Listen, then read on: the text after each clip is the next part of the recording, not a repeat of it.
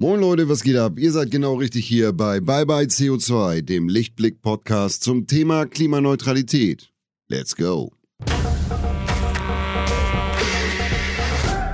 Hallo ihr Lieben, es ist mal wieder Zeit für eine neue Folge Bye Bye CO2 mit mir, Claire Oelkers. Und heute habe ich eine sehr gut gekleidete Gästin, Lisa Jaspers. Sie ist Mitgründerin des Fair Fashion Labels Folk Days, außerdem Buchautorin und Aktivistin. Lisa macht sich unter anderem für fairen und nachhaltigen Konsum stark. Und da das ja ein Thema ist, das zu einem großen Teil in der Hand der Politik liegt, hat Lisa die Petition Fair by Law ins Leben gerufen. Ziel ist es, deutsche Unternehmen für Menschenrechtsverletzungen in ihren eigenen Lieferketten verantwortlich zu machen und diese außerdem stärker an Umweltstandards zu binden.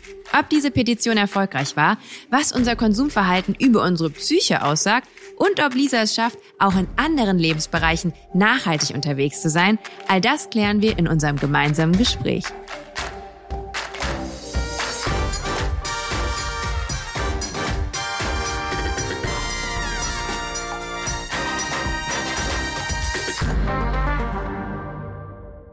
Hallo Lisa, schön, dass du da bist. Schön, dass ich da sein darf. Magst du dich mal ganz kurz vorstellen für alle HörerInnen, die dich noch nicht kennen? Und ähm, genau, wer bist du, was machst du? Ich bin Lisa Jaspers und ich habe vor ungefähr acht Jahren ein nachhaltiges Fashion-Label gegründet, Folk Days. Wir arbeiten mit KunsthandwerkerInnen aus dem globalen Süden zusammen und äh, unser Ziel ist, ähm, das ganze Thema Fair Trade und so das, was man irgendwie typischerweise in eine, eine, eine Weltläden findet, für eine junge, designaffine Zielgruppe zugänglich zu machen. Und darüber hinaus bin ich auch Aktivistin. Ich habe mich die letzten drei Jahre für ähm, ein Lieferkettengesetz eingesetzt äh, mit unserer Initiative Fair by Law und beschäftige mich auch mit vielen anderen Themen, wenn es darum geht, wie kann man anders wirtschaften, wie kann man andere Wirtschaftssysteme schaffen. Ich habe ein Businessbuch geschrieben gemeinsam mit einer guten Freundin von mir, ähm, wo wir versuchen, äh, einfach mal andere Gedanken und andere Ratschläge in die Businesswelt zu bringen. Das heißt, ähm, Starting a Revolution, was wir von Unternehmerinnen über die Zukunft der Arbeitswelt lernen können. Und genau, und es wirkt so, als würde ich, würde ich super viele unterschiedliche Sachen machen, aber eigentlich hängt alles miteinander zusammen. Und das ist mir auch erst sehr spät aufgefallen, aber irgendwann wurde es dann alles rund und mittlerweile ähm, macht es für mich zumindest sehr viel Sinn. Ich will auf jeden Fall, was Alisa äh, diese Punkte angeht, mit dir gleich nochmal so tiefer gehen, auch gerade mm, wenn es um Fashion geht. Und äh, da hangelt sich, glaube ich, heute so ein bisschen mein, äh, mein Interviewstrang etwas entlang, weil ich äh, gehe mal davon aus, dass viele HörerInnen und alle HörerInnen natürlich ähm, äh, Kleidung kaufen und ähm, mhm. dementsprechend mit der Textilindustrie zu tun haben und ähm, viele gar nicht so genau wissen, was eigentlich dahinter steckt. Magst du kurz ein bisschen mehr noch über Folk Days sprechen? Also du mhm. sagst, du hast es vor acht Jahren gegründet mhm. und ich habe mal äh, auch auch nachgelesen, ähm, ihr wolltet so ein bisschen so das Image von Fairtrade-Produkten, was ja so ein bisschen angestaubt war, äh, vielleicht auch immer noch ist, ähm, quasi da ein bisschen, äh, ein bisschen Wind reinbringen, frischen Wind. Ähm, was genau für Produkte vertreibt ihr?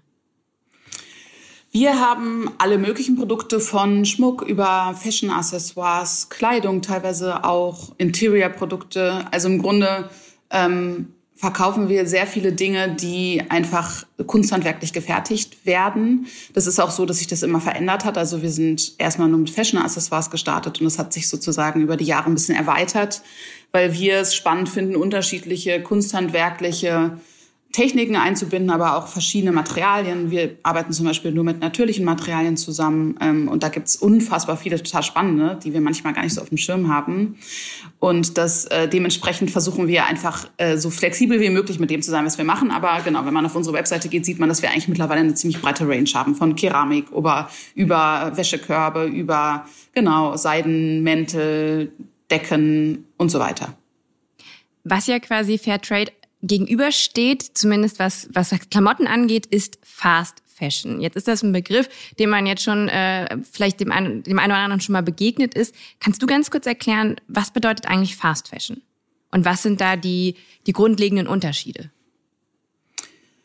Also ich glaube, es gibt keine feststehende Definition von Fast Fashion, ähm, weil sich das natürlich auch immer verändert.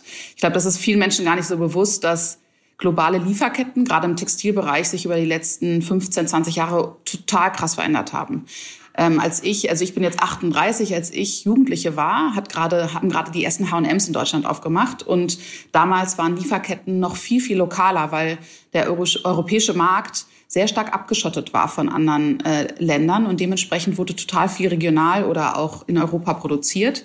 Mittlerweile ist es halt ganz anders. Mittlerweile wird vor allen Dingen im, äh, in Südostasien, aber auch in China sehr, sehr viel Textilien produziert. Und ich kann dir ja mal meine Definition von Fast Fashion sagen, vielleicht ist die schon mal hilfreich. Okay. Ähm, und zwar, für mich ist Fast Fashion halt ähm, sozusagen die Grunddynamik des ähm, zu schauen, dass man die Produktion so outsourced und so krass sozusagen in Länder verlagert, in denen sehr, sehr günstig produzieren kann, dass die Materialien, also dass die Textilien dadurch schon mal immer günstiger werden. Zusätzlich kommt noch eine Komponente der Materialien. Also früher, als wir Sachen äh, bei H&M gekauft haben, war das meiste noch aus Wolle, aus Baumwolle. Ne? Also wir alle kennen sozusagen die Materialien, die wir damals gekauft haben. Mittlerweile, wenn du in die Fast-Fashion-Ketten gehst, wie, äh, da würde ich H&M auch dazu zählen, aber auch Zara, Indie, also alles, was zu Inditex gehört, dann natürlich auch äh, Primark und so weiter wenn man da in die Etiketten, auf die Etiketten schaut, dann ist das mittlerweile alles, also zum ganz, ganz großen Teil, eigentlich kann man sagen aus Plastik, das heißt aus,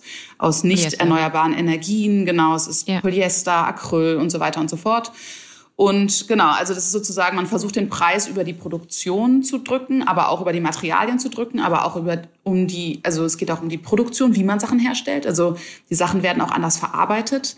Ich finde, äh, ein gutes Beispiel sind mal T-Shirts. Ähm, ich weiß nicht, also früher hat man T-Shirts einfach lange tragen können. Mittlerweile ist es so, du kaufst ein T-Shirt und nach ein paar Mal waschen verzieht sich das. Das ist auf einmal die Naht, ja, die dann vorne sitzt. Und es liegt mhm. zum Beispiel daran, dass die anders genäht werden. Die werden mittlerweile rund genäht, weil es schneller geht, günstiger ist, aber dazu führt, dass sozusagen ganz schnell diese T-Shirts auch scheiße aussehen und man die eigentlich wegschmeißt.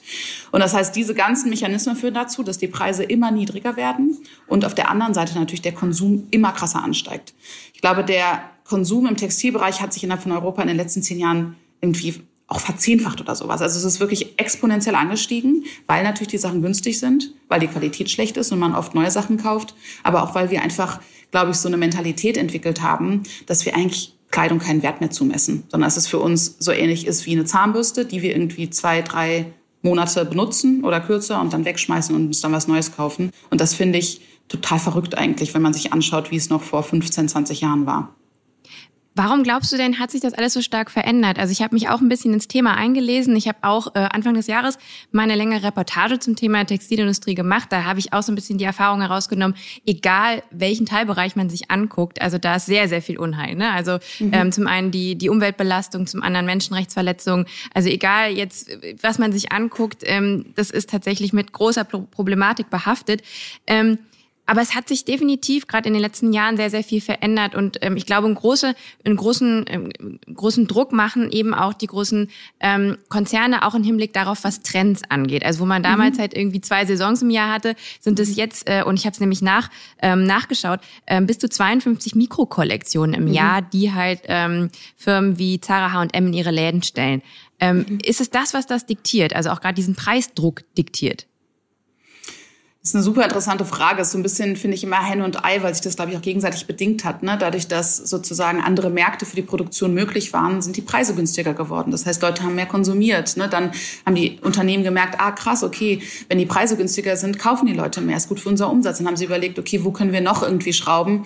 Und ich glaube schon auch, dass dieses Trendthema ein wichtiges ist. Ähm, und da ist natürlich spielt auch Social Media eine große Rolle. Man hat die ganze Zeit das Gefühl, alle haben immer neue Sachen. Ich meine, selbst die NachhaltigkeitsbloggerInnen, die sind auch so, dass die halt andauernd irgendwie einem das Gefühl geben, dass man immer was Neues braucht. Und das ist eigentlich, mhm. dass sie jeden Tag irgendwie ein neues Kleidungsstück posten, was ich persönlich auch sehr schwierig finde, weil das nämlich so mit diesem, genau, also dieses so, du kannst unendlich viel konsumieren solange es nachhaltig ist. Und das finde ich auch problematisch, weil wir konsumieren einfach zu viel. Ne? Und das führt dazu, dass wir viel zu viel Müll kreieren, dass wir viel zu viele Ressourcen auch dafür nutzen.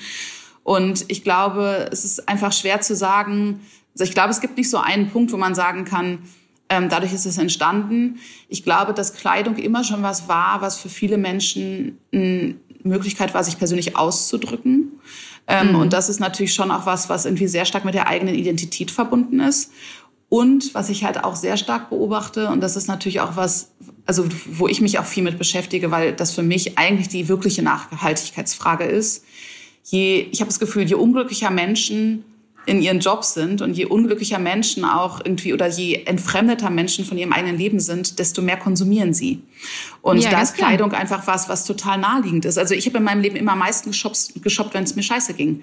Und ich glaube, dass viele, viele Menschen mittlerweile in Jobs sind, wo sie überhaupt nicht happy sind. Und was die machen ist, die gehen dann, wenn sie sozusagen mit der Arbeit fertig sind, gehen sie shoppen und geben das Geld, was sie sich hart erarbeitet haben, dafür aus, sich's gut gehen zu lassen. Und ich glaube, mhm das ist eine total schwierige Problematik, nicht nur für den Bekleidungsbereich übrigens, sondern auch für viele andere Sektoren. Aber genau, das ist, also es sind sozusagen eine Verkettung von unterschiedlichen, unterschiedlichen ähm, Veränderungen, würde ich sagen, mhm. die sich so ein bisschen gegenseitig negativ begünstigt haben und die uns jetzt in eine Situation bringen, wo wir einfach es mit einem total verrückten Markt zu tun haben, muss man einfach so sagen.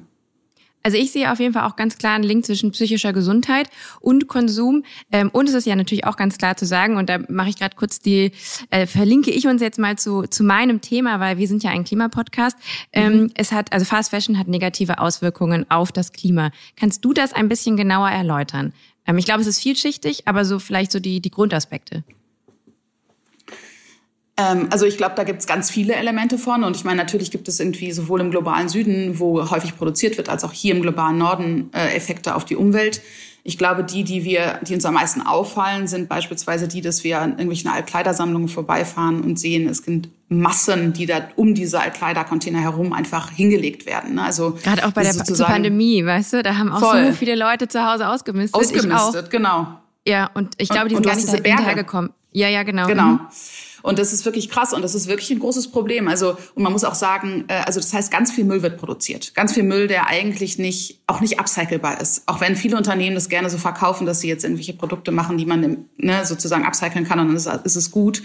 Das Problem ist dadurch, dass du diese krasse Mischung hast von unterschiedlichsten Materialien und die wenigsten davon natürlich sind, kannst du die ganz schlecht upcyclen, weil du oft gar nicht weißt, was, aus was besteht jetzt dieses Material. Ne, also gerade wenn das dann irgendwann gemischt wird oder so und dann kannst du es nicht lösen und kannst es nicht upcyclen. Das heißt, ähm, da bin ich auch immer sehr explizit zu. Upcycling ist, löst nicht unsere Probleme. Also es gibt Technologien, die sich damit beschäftigen, aber ähm, das Problem ist halt, und da sind wir beim zweiten Thema, was für die Umwelt einfach schwierig ist. Und das heißt nicht, dass alle natürlichen Materialien für die Umwelt gut sind, aber ganz viel von den Stoffen, die wir tragen, sind aus Erdöl gemacht. Und das ist natürlich mhm. ultra unnachhaltig. Ne? Und das ist also natürlich also Polyester auch und kannst Acryl, du da ein paar nennen genau. vielleicht? Ja. Also mhm. Polyester Acryl, und Acryl Polyester. ist das, was du eigentlich am meisten in irgendwelchen äh, Pullis findest ähm, oder in irgendwelchen Wollutensilien. Ich meine, das meiste ist mittlerweile wirklich nur noch 100 Prozent.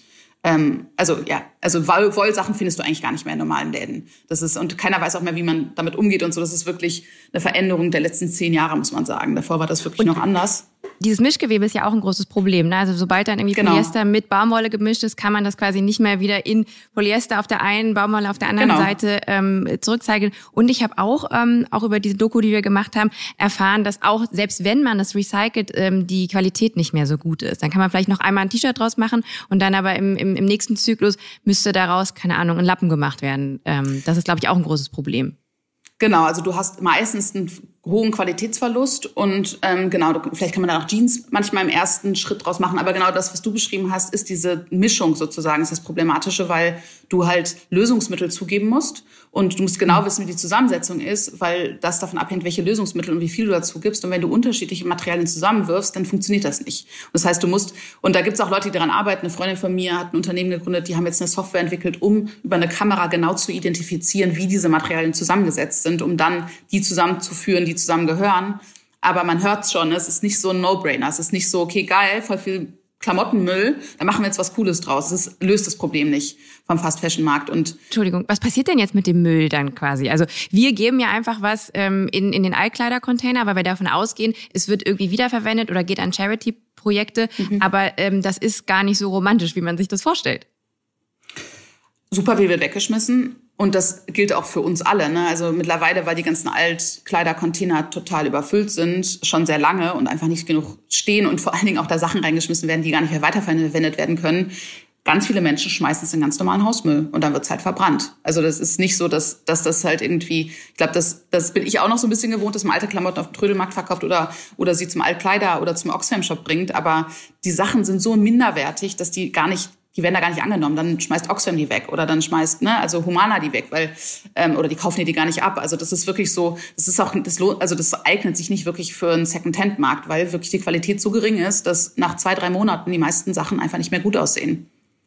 Also quasi diese ganzen Textilien, die haben dann, das ist irgendwie, man kauft die, man, man trägt die, man trägt die vielleicht auch oft, aber dann ist es quasi ähm, Endstation. Also die können quasi nicht wieder irgendwie, weder die, einzelnen die einzelnen äh, Materialien noch irgendwas kann recycelt werden. Also quasi das ist ein, ein, ein linearer Prozess, ähm, wenn ich mir genau. ein Kleidungsstück kaufe. Kriegt man daraus nicht irgendwie einen, einen Kreislauf hin?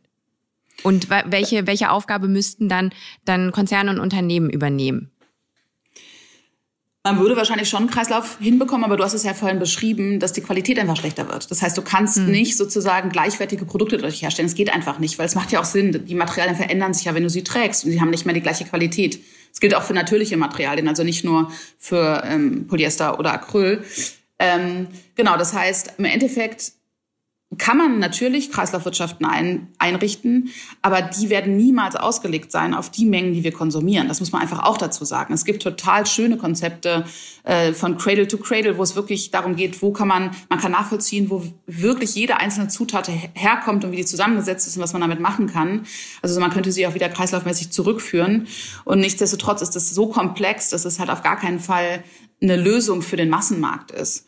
Und auch weil die Materialien halt so minderwertig sind. Ne? Das heißt, ähm, auch weil einfach es viel einfacher, viel billiger ist, neue Sachen zu produzieren, als die alten abzucyclen. Das muss man einfach auch dazu sagen. Ne? Also ähm, das heißt, es ist nicht wirklich eine Lösung zu sagen, ähm, durch technologischen Fortschritt kriegen wir es hin, dass wir zirkul also ne, zirkuläre Wirtschaftskreisläufe im Textilbereich ähm, einfach haben werden.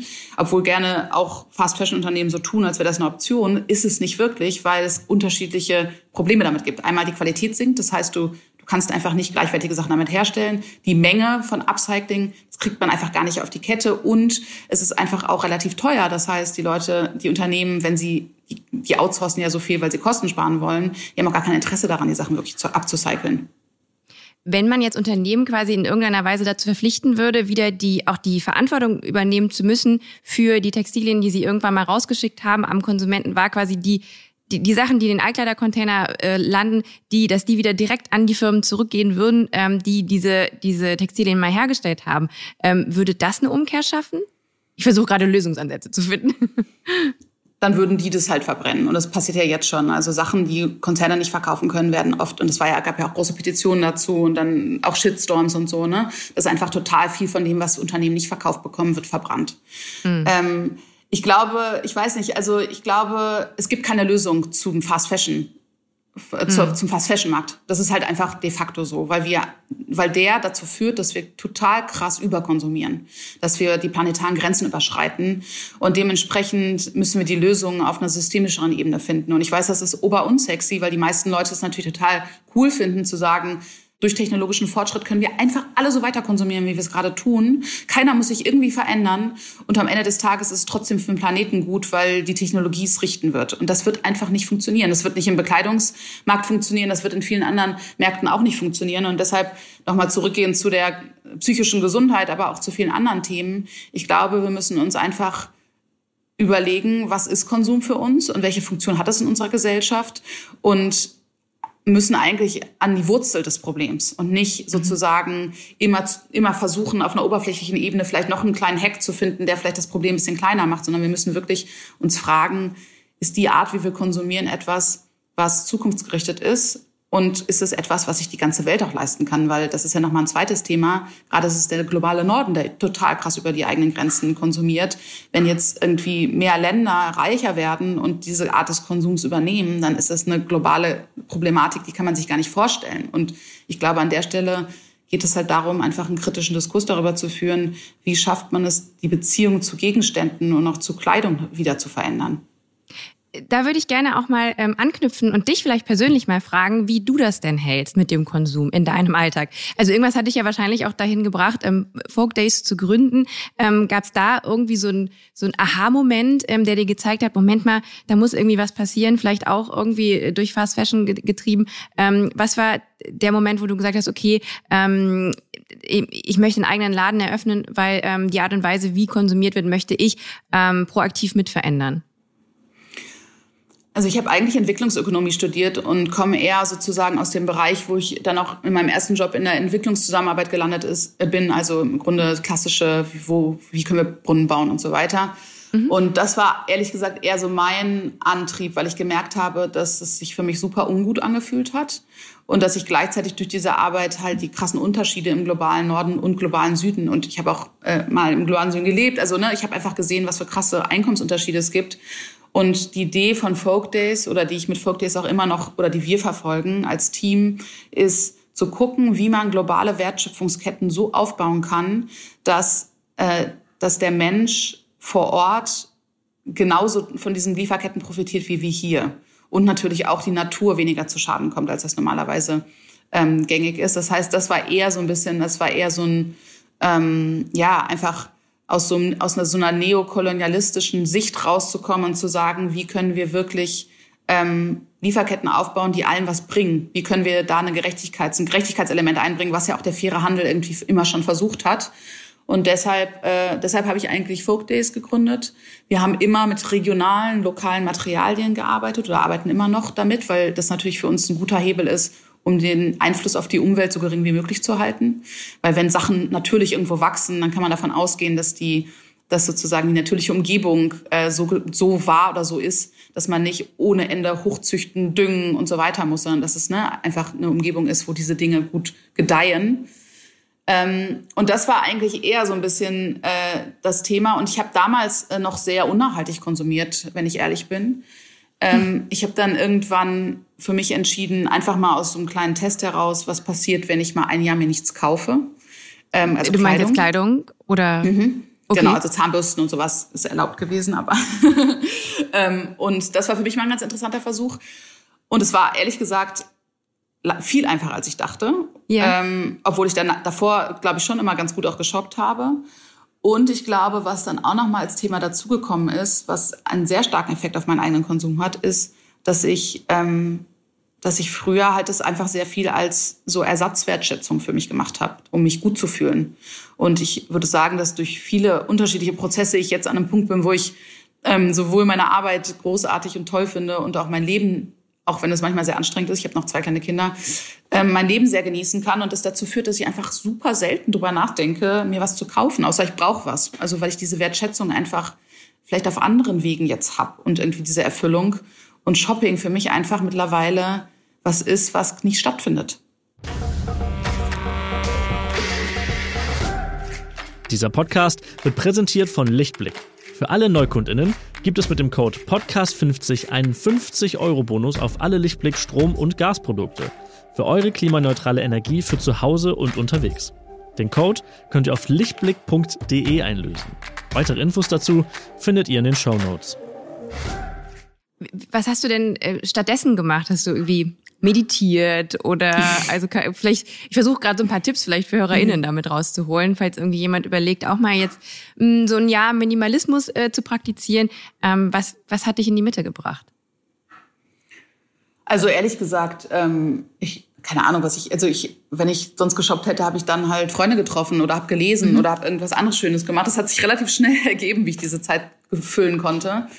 Ähm, ich finde es also so tippsmäßig also sich einfach zu fragen, wie es einem geht und ob man wirklich glücklich ist und zu versuchen, auf irgendeine Art einen Einfluss darauf zu üben, wie man lebt und was für ein Leben man führt, ist, glaube ich, für mich, wie gesagt, immer noch die nachhaltigste Form, sich mit dem eigenen Konsum auseinanderzusetzen, weil es für mich nicht wirklich zukunftsgerichtet ist, einfach nur alles auf nachhaltige Produkte zu verschieben, weil wir, wie gesagt, also dieses so, ich muss mir was kaufen, um mich gut zu fühlen, das ist halt ein Mechanismus, der ist, der wird einfach dazu führen, dass wir immer zu viel konsumieren als das, was wir wirklich brauchen und ähm, ja, also ich finde Tipps sind auch immer noch äh, natürlich Secondhand kaufen, genau darauf achten, was für Materialien man kauft. Ne? Also zu sagen, ähm, dann kaufe ich mir lieber im Secondhand oder vielleicht auch neu einen Wollpullover, der 100% Wolle ist und weiß dann aber auch zum einen, dass ich ihn ein bisschen mehr pflegen muss, also gar nicht so oft waschen, aber einfach darauf achten, wie ich ihn wasche und zum anderen ja. wird der aber auch zehn Jahre halten, ne? weil der einfach, äh, weil das ein tolles Material ist oder oder Baumwolle ne? und dann einfach ein bisschen mehr dafür ausgeben und dafür eine andere Qualität zu haben.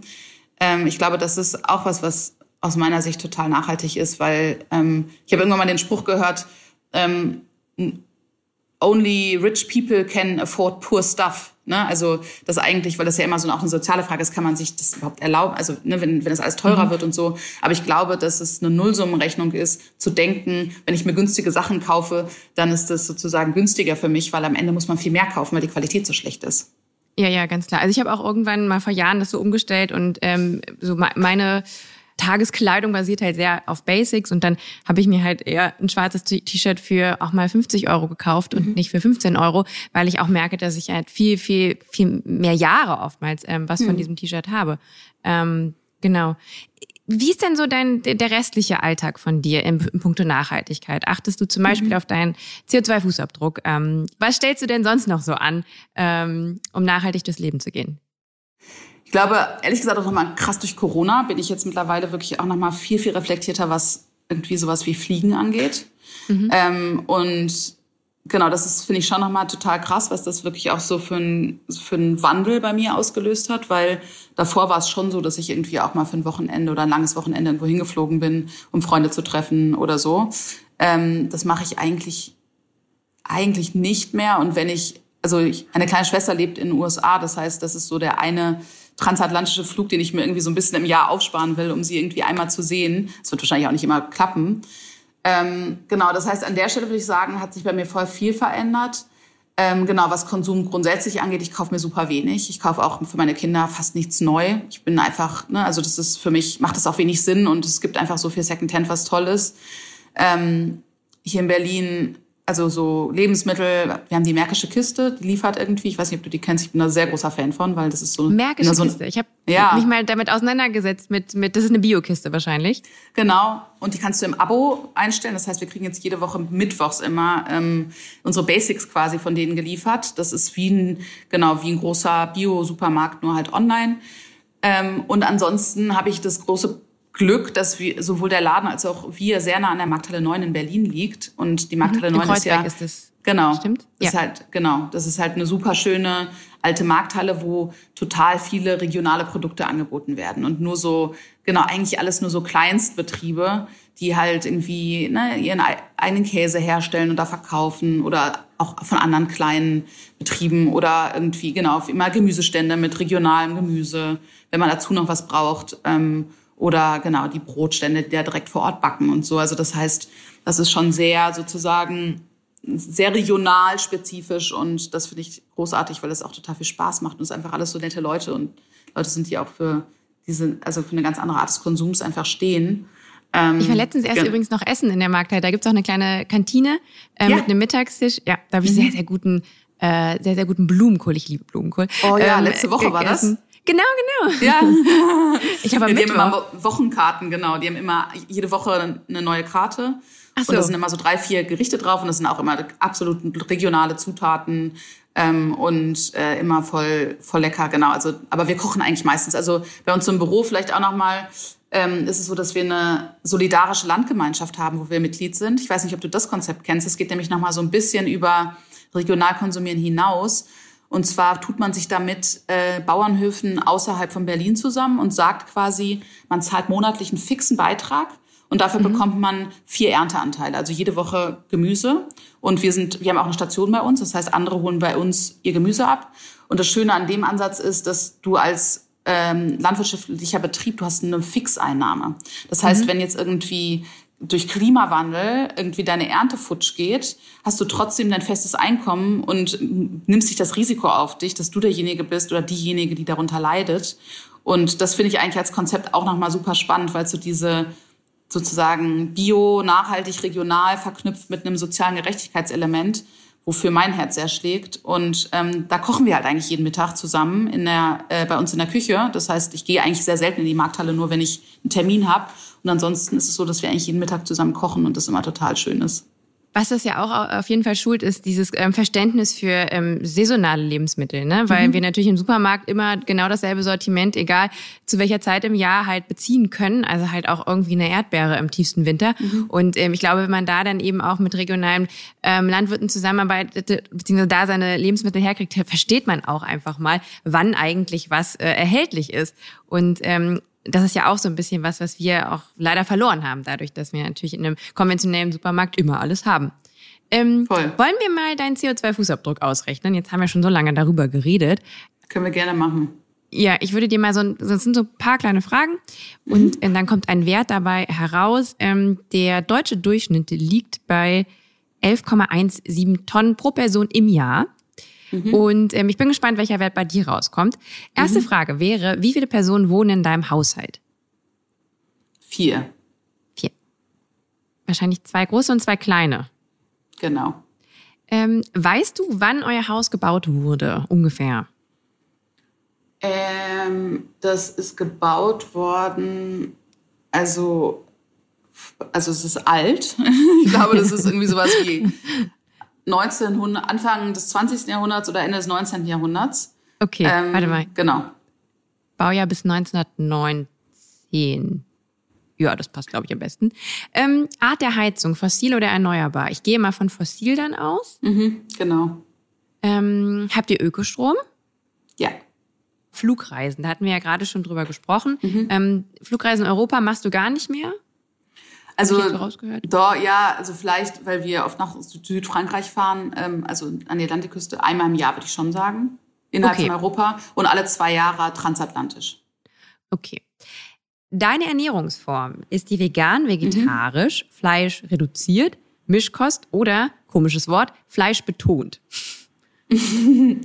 also ich äh, esse eigentlich fast nur vegetarisch, aber ich esse auch ab und zu Fleisch, um, also wenn ich ehrlich bin. Und das ist natürlich dann immer regional und Marktteile neuen Fleisch, aber mhm. ähm, genau, von daher wäre das sozusagen wahrscheinlich die dritte Option. Ne?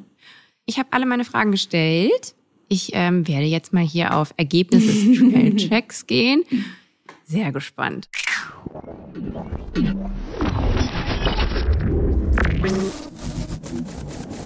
Dein CO2-Fußabdruck liegt bei 9,22 Tonnen. Ah ja, okay. Also ich hatte ja äh, bereits erwähnt, der deutsche Durchschnitt liegt mhm. bei 11,17 Tonnen pro Person mhm. im Jahr. Das ist auf jeden Fall unter dem Durchschnitt. Ähm, für sowas macht das jetzt mit dir, diese Zahl? Mm, also es ist ehrlich gesagt ein bisschen so, wie ich es erwartet hätte. Ich glaube, es ist auf jeden Fall so, dass ich, also ich merke, dass ich an bestimmten Punkten in einem Prozess bin. Ich glaube, gerade so dieses vegetarisch-vegan ist was, wo ich einfach auch merke, dass ich da immer mehr drüber nachdenke. Und das ist bei mir immer so, dass es, ne, irgendwann ist es dann auch, dann bin ich ready für den Switch.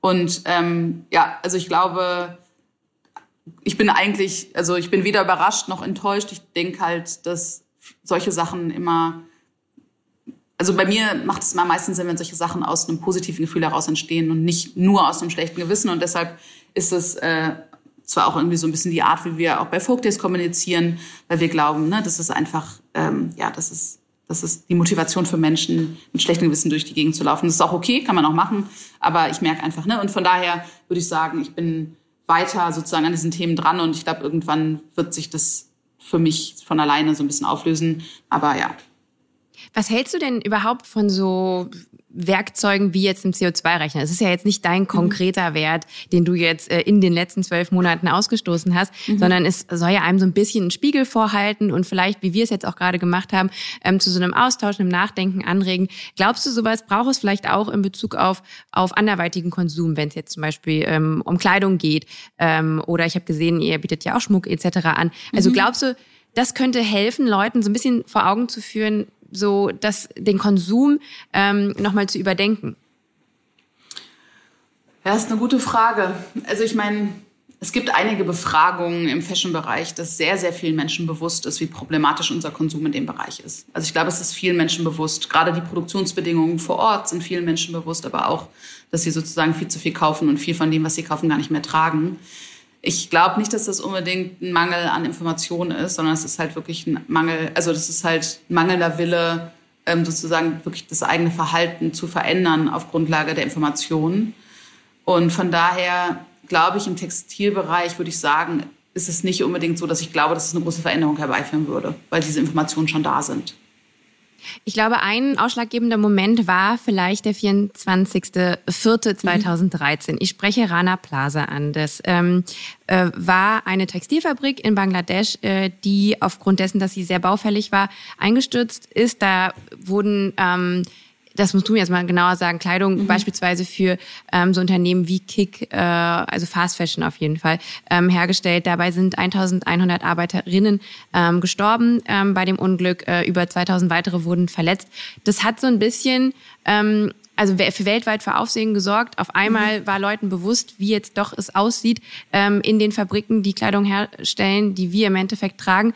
Ähm, und auch ein bisschen anlehnt daran, fünf Jahre später, genau zu diesem Zeitpunkt, habe ich dann nämlich, ist mir dann aufgefallen, mhm. hast du mhm. ja auch eine Petition gestartet, Fair by Law. Mhm. Kannst du ein bisschen erzählen von, von dem Unglück in Bangladesch und was, was sich da dann auch vielleicht ein bisschen verändert hat? Ähm, genau, also äh, eigentlich im Vogt des Gründungsjahr, es war im April, ist dann äh, das Gebäude in Bangladesch zusammengestürzt. Und ähm, genau, das war das Problem halt einfach, dass ähm, dort viele Unternehmen produziert haben, ohne es teilweise auch wirklich selbst zu wissen. Also das war dann auch manchmal wurde outgesourced und weiter outgesourced, was halt immer passiert, wenn der Preisdruck sehr hoch ist und wenn diese Schnelligkeit, von der du da, äh, vorhin auch gesprochen hast, ne, also einfach von, okay, das ist auf dem Laufsteg und es muss im Laden hängen, dieses Tempo führt dann einfach dazu, dass einfach unglaublich flexible Lieferketten nötig sind und ähm, da auch ein ganz großer Zeit- und Gelddruck drin ist. Genau. Ähm, das war damals ultra dramatisch, war sehr viel in Medien. Es ist sehr für vielen Leuten auch zum ersten Mal so ein bisschen klar geworden, was eigentlich auch unser Konsum mit den Menschen vor Ort machen kann, im schlimmsten Fall. Und ähm, ich habe viel auf Panels gesessen, gerade in den ersten zwei, drei Jahren bei Folk Days und immer wieder auch mit anderen Menschen aus meiner Bubble dazu diskutiert, wie können wir es schaffen, dass sich dieser Markt verändert und wir diese, dass sowas nicht nochmal passiert. Und irgendwann ähm, bin ich dann halt habe ich angefangen zu recherchieren und habe einfach für mich entschieden, okay, ich glaube, das ist nicht schnell genug, was wir hier schaffen. Wir sind immer noch im nachhaltigen Textilbereich unter, weit unter ein Prozent. Und hab, dann bin daran drauf gestoßen, dass es unterschiedliche politische Parteien und auch Bewegungen in anderen europäischen Ländern gibt, die sich für so ein Lieferkettengesetz einsetzen. Und der, die Grundidee ist, dass man Unternehmen in Deutschland dafür haftbar macht, was in den eigenen Lieferketten passiert. Das passiert gerade noch nicht, vor allen Dingen, wenn sie im globalen Süden sind.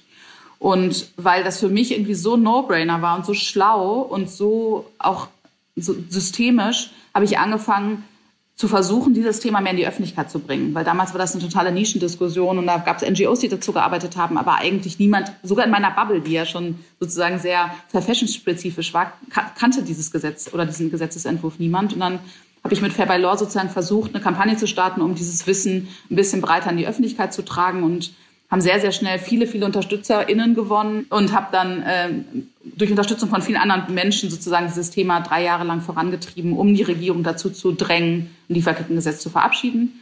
Das war nicht ich alleine, das waren nicht wir alleine, sondern das haben auch viele andere NGOs auf der anderen Seite gemacht.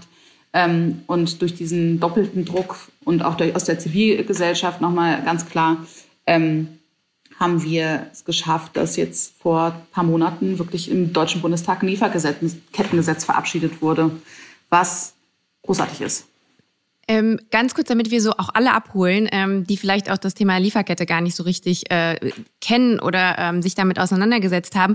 Vielleicht auch an dem Beispiel von einer Jeans. Ähm, mhm. Wenn ich jetzt, ich bin C&A und ich verkaufe mhm. eine Jeans bei mir im Laden. Ähm, mhm. Laut jetzt des neuen Lieferkettengesetzes, was müsste ich bewerkstelligen?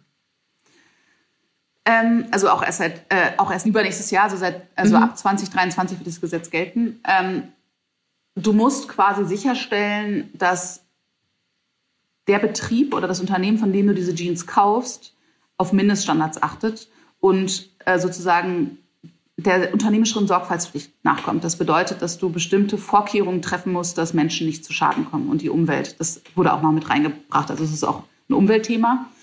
Ähm, und was die Sorgfaltspflicht ist, das wird im Unternehmensrecht relativ klar definiert. Ähm, es ist sehr, sehr breit. Also es kann von irgendwie ähm, ein Unternehmen hat einen Parkplatz, der so doof gebaut ist, dass anderen Leute von Autos angefahren wird. Das ist Verletzung deiner Sorgfaltspflicht, aber natürlich auch, wenn im Produktionsprozess Leute zu Schaden kommen. Und genau, das heißt, C&A muss dann quasi sicherstellen, dass der Zulieferer dieser Jeans auf Mindeststandards achtet. Was problematisch an dem aktuellen Gesetz ist, ist, dass es aktuell nur die erste Lieferkette ist, also sozusagen die erste Liefertiefe. Das heißt wirklich der direkte Zulieferer. Im Textilbereich gibt es ganz oft ganz viele Unterzulieferer. Und das ist wirklich auch ein großer, Kritikpunkt von uns, aber auch von den NGOs, dass es halt sozusagen, dass es sehr abgeschwächt wurde, das Gesetz.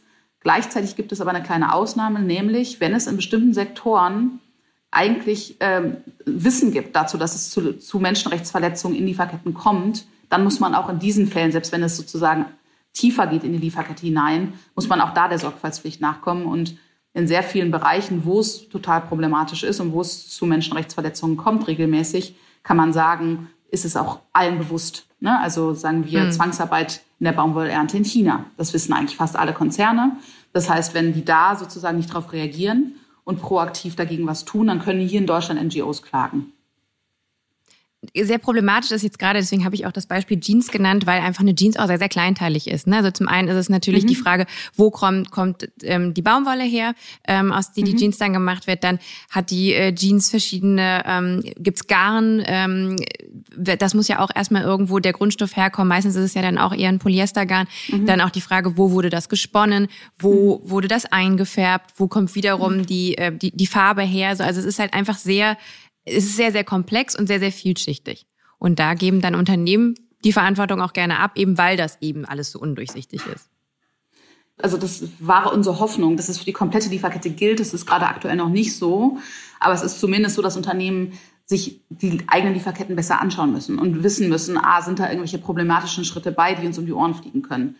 Gibt es denn inter international gesehen ähm, schon so, so, so Vorreiter, Positivbeispiele? Also ich blicke so ein bisschen auf Frankreich, habe ich gehört. Mhm. Ähm, die haben ähm, ein Sorgfaltspflichtengesetz äh, verabschiedet und das funktioniert und auch, obwohl es da eine Wirtschaft gibt. Ja, also das ist auch, äh, das ist natürlich auch ein bisschen schwierig für die Argumentation von Wirtschaftsverbänden, dass ähm, dass quasi, da, also es wurde immer gesagt, dann wird, wird es Klagewellen geben. Ne, da werden alle Unternehmen verklagt, vom irgendwie kleinen Elektriker, der irgendwelche Kabel verwendet, über who knows. Ne? Und mhm. in Frankreich sieht man einfach, das passiert nicht. Also es ist nicht die Realität. Ähm, in Frankreich gilt dieses Gesetz auch nur für sehr große Unternehmen. Das ist auch ein Problem in Deutschland. Äh, dass es, ich glaube, in Frankreich sogar nur ab 5000 Mitarbeiter, in Deutschland ab 1000 Mitarbeiter gelten wird, obwohl da auch nach einem Jahr das sozusagen auf 500 Mitarbeiter runtergesetzt werden soll. Ähm, aber nichtsdestotrotz zeigt Frankreich schon, das ist nicht so, dass da die komplette Wirtschaft lahmgelegt wird. Es ist nicht so, dass es untragbar ist, sondern es ist eigentlich eine Frage des, des Wollens und auch der politischen Prioritätensetzung zu sagen, wir können unseren Konsum nicht auf Kosten des globalen Südens so weiter ausgestalten, dass einfach Menschen und Natur extrem darunter leiden. Und Frankreich zeigt eben auch, dass auch der, der Konsument ähm, ein bisschen verändert werden kann. Jetzt äh, wäre meine Frage, weil wir uns ein bisschen auch dem Ende äh, schon zuneigen, ähm, was kann ich denn als Konsument tun? Also wenn ich jetzt beispielsweise jetzt hier äh, den Podcast gehört habe und so merke, ah, okay, ich muss mich jetzt anders verhalten, wie kann ich meinen Beitrag leisten? Kann ich besser einkaufen? Du würdest sagen, weniger einkaufen wahrscheinlich. Genau, ich würde sagen, auf jeden Fall das, die eigene Beziehung zum Klamottenkaufen einfach mal kritisch zu hinterfragen und zu überlegen, was sind eigentlich die Zeitpunkte, wo ich kaufe? Und ne, was sind vor allem vielleicht auch Zeitpunkte, wo ich Sachen kaufe, die ich eigentlich gar nicht brauche? Ne, also mhm. wirklich einfach so langsam sich anfangen, mit dem eigenen Konsum zu beschäftigen und auch zu überlegen, wie fühle ich mich in den Momenten und wie fühle ich mich danach und wie lange fühle ich mich dann auch danach vielleicht gut oder was auch immer. Ne? Also einfach ein bisschen mehr an sich reinzuhorchen. Also das ist, glaube ich, das eine. Dann die Frage sich zu stellen, ne, wenn man rausfindet, okay, ich konsumiere oft, wenn es mir nicht gut geht, wie kann ich mein Leben vielleicht auch so weit verändern, dass es mir nicht so oft nicht gut geht. Das ist, glaube ich, was, was für viele Bereiche hilfreich sein kann und vielleicht auch einfach zu einem schöneren Leben führt. Und dann habe ich ja vorhin auch schon kurz gesagt, also ich glaube, zu sagen, also einfach Secondhand zu kaufen, sehr auf die Materialien zu achten, vor allem wenn man neu kauft, auch zu sagen, wie du es vorhin beschrieben hast, ich kaufe mir lieber ein T-Shirt, was ein bisschen teurer ist, aber was dafür einfach auch irgendwie ein paar Jahre lang gut aussieht. Und ich glaube, darüber kann man schon total viel Einfluss auf den eigenen Konsum ausüben, ohne dass man jetzt irgendwie das Gefühl hat, man sieht die ganze Zeit irgendwie schlecht aus oder ist einfach nicht gut angezogen. Äh, ich glaube, da gibt es viele Wege, die, ähm, die einfach auch eigentlich so ein bisschen an der Fast-Fashion-Industrie vorbeiführen. Und wenn ich jetzt eher lokal beispielsweise einkaufen will, oder ist es ja mhm. auch schon viel besser, ein T-Shirt zu kaufen, was äh, in Portugal hergestellt worden ist und jetzt nicht vielleicht in Bangladesch, wie kann ich mich da zum Beispiel auch online besser bewegen? Also kleine Labels zu unterstützen, kann ich immer sehr, sehr empfehlen. Nicht nur, weil das bei uns bei Folk Days dazu führt, dass wir existieren, ähm, weil jeder, also ich meine, wenn du ein kleines Unternehmen bist, macht jeder Kunde und jede Kundin wirklich einen krassen Unterschied, muss man einfach immer wieder sagen. Ich glaube, das ist den Leuten gar nicht bewusst, weil man immer denkt, die Probleme sind so groß und mein eigenes Handeln hat keinen Effekt auf die Welt. Doch hat es, weil kleine Label davon leben, dass jeder Einzelne diese, sein Geld dahin tragen kann, wo er oder sie es möchte. Ähm, genau, also ein bisschen mehr recherchieren. Oft sind kleine Labels auch diejenigen, die halt in Europa produzieren oder sogar lokal, weil es sich für die gar nicht lohnen würde, ne, das irgendwie outzusourcen und in China zu produzieren und wirklich darauf zu achten und auch zu fragen, auch wenn man in Läden geht, einfach mal auch irgendwie ins Gespräch zu gehen und zu sagen, hey, ne, wo kommen eigentlich die Sachen her, wisst ihr das? Weil dann merken natürlich auch große Ketten, dass dieses Interesse steigt und dass das Bewusstsein auch bei den Kundinnen steigt und dann wird es vielleicht auch irgendwann weitergegeben und wird Prozesse loslösen, die wir uns gerade noch gar nicht vorstellen können. Also wirklich einfach ein bisschen offener und auch neugieriger in dieses Thema sich reinzustürzen und zu sagen, okay, ich versuche jetzt einfach mal ein bisschen mehr darüber rauszufinden, wo kommen eigentlich die Sachen her, die ich trage. Ich glaube, das kann auch schon helfen. Also Transparenz schaffen, äh, mich gut informieren, ja. Es gibt auch viele Dokus, auf, auf, auf, die man sich da auch beziehen kann. Ne? Also auch natürlich mhm. auch sehr emotional. Ich weiß nicht, True Cost ist ja auch eine Doku, mhm. und da kommt man nicht vorbei, wenn man sich mit der Textilindustrie auseinandersetzen will. Und ähm, eben auch ein großer Teil da ist Rana Plaza, auch so ein bisschen, mhm. was danach passiert ist. Also ich glaube, ähm, ja, Informationen sind da, man muss sich die halt nur herholen. Und man muss dann eben auch ähm, quasi riskieren, dass man vielleicht auch was sieht, was nicht so schön ist. Ähm, mhm. Und dann eben auch wichtig, dass man drüber redet. Ähm, was ist deine nächste konkrete Veränderung, die du für dich und deinen Lifestyle angehen möchtest in puncto Nachhaltigkeit? Ähm, ich glaube, da hattest du schon das Thema Vegetarismus, mhm. Veganismus angesprochen. Also Ernährung ist, glaube ich, bei mhm. dir ähm, auf dem Plan. Sonst noch irgendwas? Mhm. Ich glaube, das ist so meine, mein nächstes Projekt, wo ich mich versuche, viel mit zu beschäftigen. Du hast erzählt, du hast zwei Kinder. Ähm, wie sieht es eigentlich da aus? Ich glaube, Ernährung ist da ja auch ein ganz schwieriger Prozess. Wenn ich überlegen sollte, ob ich habe keine Kinder, aber irgendwann mal dann die Entscheidung treffen müsste, so gebe ich dir eine Wurst in die Hand, ja, nein, ähm, auch nicht so einfach, oder? Mhm, voll.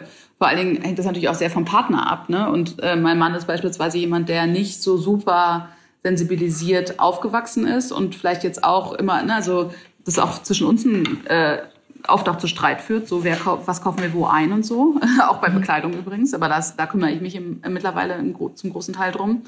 Aber klar, ich meine, also ich meine, das Praktische ist natürlich, dass Kinder relativ viel essen und vor allen Dingen gerne Nudeln.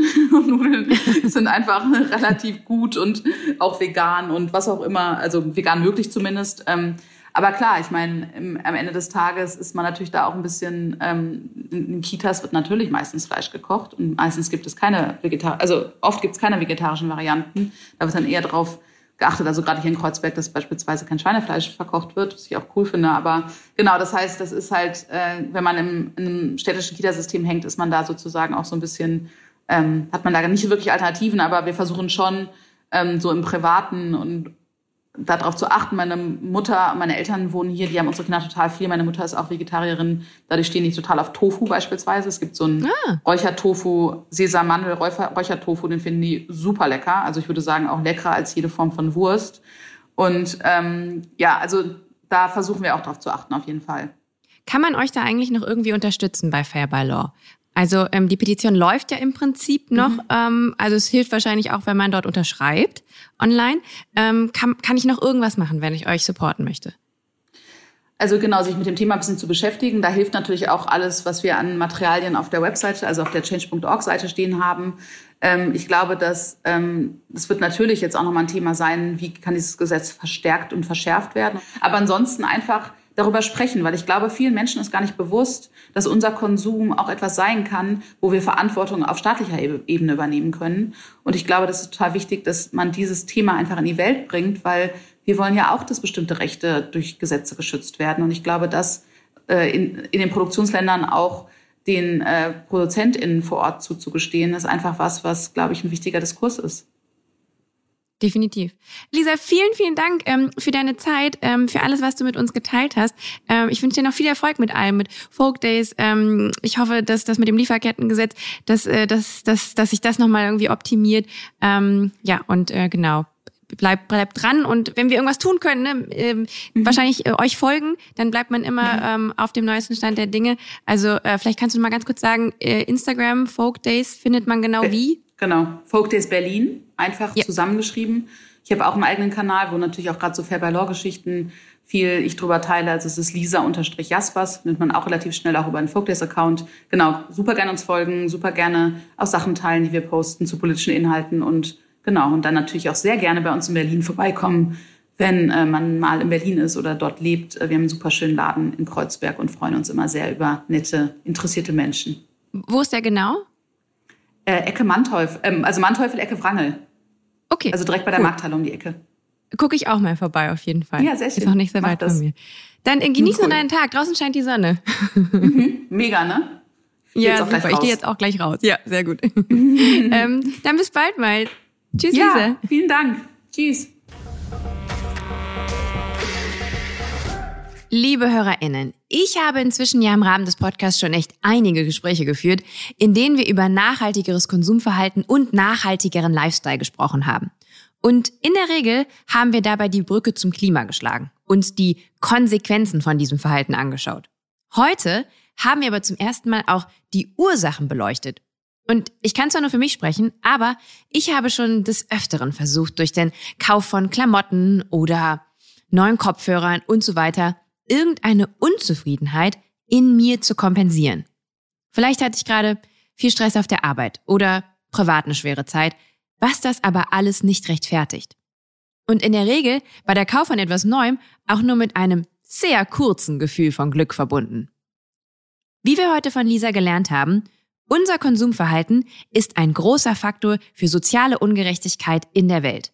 Und wenn unser Handeln dann auch noch ein Resultat von psychischem Unwohlsein unsererseits ist, dann ist das Ganze eine Lose-Lose-Situation.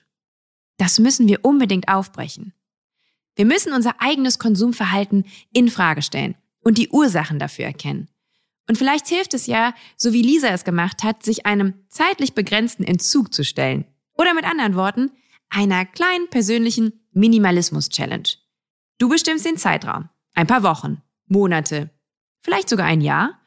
Und in diesem Zeitraum wird neben alltäglichen Dingen wie Lebensmitteln oder Hygieneartikeln nichts mehr geshoppt. Und dann prüfe mal, was es mit dir macht. In welchen Momenten kommen Kaufimpulse, die du unterdrücken musst? Auf welche Alternativen greifst du zurück, wenn du beispielsweise Kummer nicht durchs Shoppen kompensieren darfst? Und wenn das klappt und Früchte trägt, dann hat man nicht nur etwas Heilsames für die eigene Psyche getan, sondern auch seinen Beitrag dazu geleistet, die Wirtschaft gerechter und ressourcenschonender zu gestalten. Und auf einmal haben wir eine absolute Win-Win-Situation. Übrigens auch ein kleiner Gewinn ist es, wenn du diesen Kanal hier abonnierst. Vor allem, wenn du dich für nachhaltige Themen rund ums Klima interessierst. Bye bye CO2, den Lichtblick-Podcast, gibt's jeden zweiten Dienstag neu. Wir hören uns also in 14 Tagen wieder. Ich freue mich drauf. Bis dahin, bleibt sauber und tschüss.